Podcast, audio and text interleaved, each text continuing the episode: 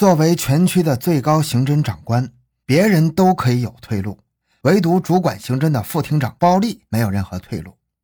他很快抽调了一百余名干警上岸，成立了七零幺专案指挥部，同时抽调公安、武警、机关干部、群众二百余人，在重点区域蹲坑守候、巡逻执勤，控制住社会面。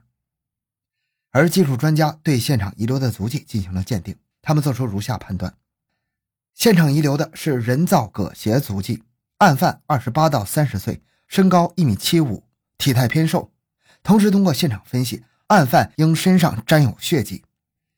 按照这些图，干警们开始锁记，在铁路公路出境口岸，干警们在三天时间内一共观察检查了出境的蒙古人六千六百二十四人次。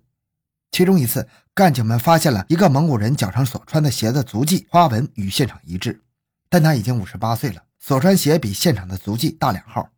但是通过他，干警们第一次知道了这个鞋的样式——人造革鞋，中国浙江温州产，市场十五元一双。但这已经离发案时间有一段距离了，不知道案犯是否已经出国了。同时，干警到边检站查出入境蒙古人的危机档案，希望能够找到线索。同时，在出境列车上，干警在紧张的检查。很遗憾，蒙古人大多都穿着拖鞋，没有办法核对足迹。而另一方面，围绕四个现场遗留下来的东西，另一组干警们展开调查。第一，现场的鞋，这种鞋二连有两个地方有售。最初摸排人员汇报说，这种人造革鞋蒙古国人都不要。第二，现场的刀，二连是刀具控制紧。那这把带有孙悟空形象的刀是从哪来的？三，帽子，蒙古国人从不戴这种帽子，帽子的种类在二连没有查到。四，卫生纸，现场遗留下带有血迹的卫生纸，用卫生纸的习惯，蒙古国人有没有呢？五，现场遗留的馒头和猪头肉，现场遗留的几个馒头、一斤猪头肉，这些是否符合蒙古国人的饮食习惯呢？第六，出境卡。现场遗留一个蒙古国人的出境卡，正在核查到底是谁的。此时，在一次又一次的案情分析会上，到底是中国人作案还是外国人作案这个问题，其实一直在争论。指挥部根据汇总之后的意见，把摸排放在两外人员及外国人外来人上，认为可以排除二连市本市常住人口。但这到底对不对呢？所有人都捏一把汗。就在这时，又一条线索被摸上来。六月二十九日晚，发生接连杀死蒙古人的前后时间，地点离得又很近的地方，发生了一起一高三矮三个中国人抢劫饭馆服务员的事件。但是经过核查，发现和蒙古国警察巴图所描述的那四个人有所出入，两者并不是一伙人。这条线索又被否决了。同时，专案组又了解到，中国人在蒙古做生意，有不少当地人受欺负的事例，如被打、被抢、受骗上当。乌蒙察右后旗群众以集资入股的形式筹集资金到蒙古国收购羊绒，结果价值四百万的羊绒被蒙古国海关扣住，股民寻死觅活，群情愤怒。难道是这些人为了报复而杀蒙古人吗？在二连浩特，来自察右后旗的人多，一是汉族人多，二是蹬三轮车的人多。乌蒙公安机关立即进行调查，调查的结果是这些人没有行凶迹象。正在努力的通过合法渠道协商解决问题。这时，又有一个蒙古国人主动与警方电话联系，说：“这个案子谁干的？我知道。去年蒙古国人在北京杀了几个人，这些人被放出来，就是他们干的。这倒给干警们提了个醒。去年在北京的成吉思汗酒家，四个蒙古国歹徒杀死了四个中方工作人员，而这四个中方受害者都是哲蒙科左后旗人。”也就是现在的通辽市，而后旗人在二连市也很多，因为二连建设时有不少后旗干部调过来，不少后继人跑到二连投亲靠友，当翻译、当服务员。这些人中大多数是蒙古族。为此，专案组专门派人赴京调查，但是发现行凶的蒙古国人根本就没有放出来，也没有越狱成功。但是专案组反过来一想。是不是被害者在二连的亲友为了报仇，也在二连杀死了四个蒙古国人呢？看来除了前面的两外人员，还要查实两后人员。然后就是察右后旗和科左后旗。这次案件变得扑朔迷离，需要排查的人越来越多了。为了搞清楚是不是科佐后期的人进行报复，专案组深入阿联浩特的科佐后期人群中进行调查，并请科佐后期公安局协查。反馈情况表明，受害者亲友情绪稳定，没有发现异常。线索一条条摸出来，又一条条被排除。专案组心急如焚，案情分析会再次召开。专案组对案情的性质明确定性为图财害命，而且四起杀人案应该是两人以上一伙人所为。至于是蒙古国人还是中国人呢？有两种意见。第一种意见认为，二连发生几起抢劫蒙古国人案件都是中国人所为，没有发现蒙古国人抢劫蒙古国人。现场发现一顶蓝色的解放帽，这是中国人戴的。第二种意见认为，犯罪手段都是勒脖子，这在中国的犯罪案件中并不多见。四名被害人中有两个人最后接触的都是蒙古国人，而且中国人知道蒙古人钱不多。不大可能去抢劫蒙古人。面对这种争论，暴力决定搞专家会诊。被邀请的公安部和区内专家看了现场，然后看了材料物品，搞了三天。在这次会议上，被称继马玉林之后又一位集足迹之大成的通辽市公安局刑警大队副大队长谢志学，通过第三个现场一枚可利用的足迹反复比较研究，提出了一个新的论断：作案者年龄三十五岁。暴力对他很信任，要求他继续深挖。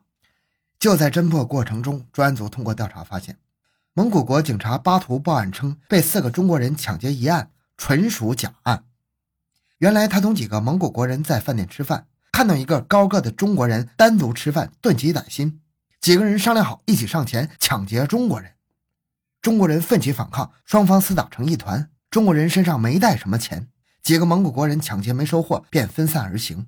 而被打的中国人见巴图自己一个人走路，便从后面冲上去将其狠揍一顿。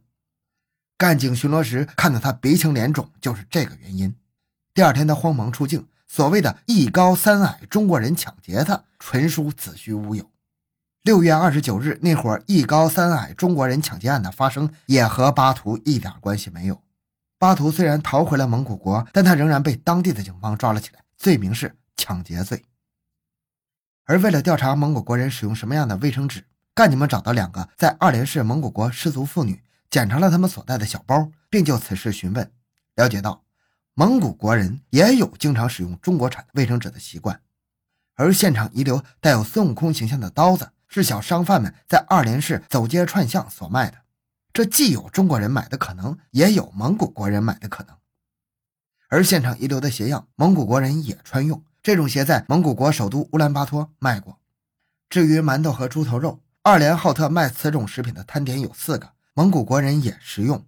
至于那张出境卡，经查是一年前一名蒙古国人使用的作废的出境卡，发现他根本就没有再进入过中国。而通过调查死者最后接触的人，发现桑杰失踪当晚和一个蒙古国人小胡子在一起，而冈巴特尔失踪当晚则被一个叫门德的蒙古国人叫走。综合上述情况，表明四起案件更可能是蒙古国人做的。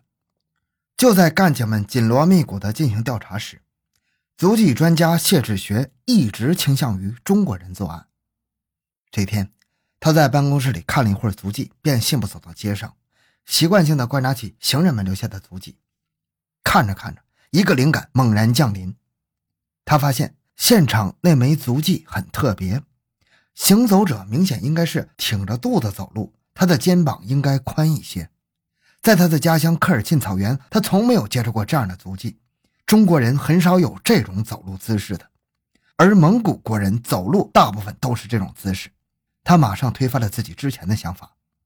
再一次的案情分析会时，谢志学说出了自己的想法。他促使专家组把眼光彻底的伸向了国外。包丽决定成立境外调查组，到蒙古国去调查。出国的任务交给了二连市公安局局长王新乐和西蒙刑侦科长赵宝红等人。一九九五年七月二十四日，王新乐一行直奔乌兰巴托，蒙古国警察总署迎接了中国调查组的同行。七月二十六日，调查组到中国驻蒙古国大使馆通报了情况，来到了蒙古国警察总署。副署长兼刑侦局长扎木杨森格说：“蒙古国的公民也有在俄罗斯被害的，我们不知道他们是如何处理那些案件的。”而中国警方不远千里来到乌兰巴托侦破蒙古人被害的案件，我们表示对中国警察的由衷敬意。并指出，由于刑事侦查行为涉及国家主权，所以在蒙古国的调查由蒙方负责执行，具体行动已指定专人安排。毕竟这是中蒙双方在特大刑事案件中的第一次合作。蒙古国人门德是此次出国调查的重点嫌疑对象，而找到门德必须找到吉日嘎拉赛汗。这是因为他在离开中国之前，给他住宿的中原宾馆留下了一张纸条子，称与他同行的第二名被害人冈巴特尔失踪，是一位叫门德的蒙古国人领走的。而另外一个调查对象留有一撮小胡子，已有的调查资料显示，第一位被害人桑杰最后接触的人就是小胡子。桑杰入境时也有一名同行者，名叫巴图巴雅尔，也应当找到的。蒙方介绍说，他们有一套人口计算机管理系统。护照的管理也在其列。案发期间进入扎门乌德海关的人员，用计算机很快就能检索出来，他们的身份情况一目了然，而且配有照片。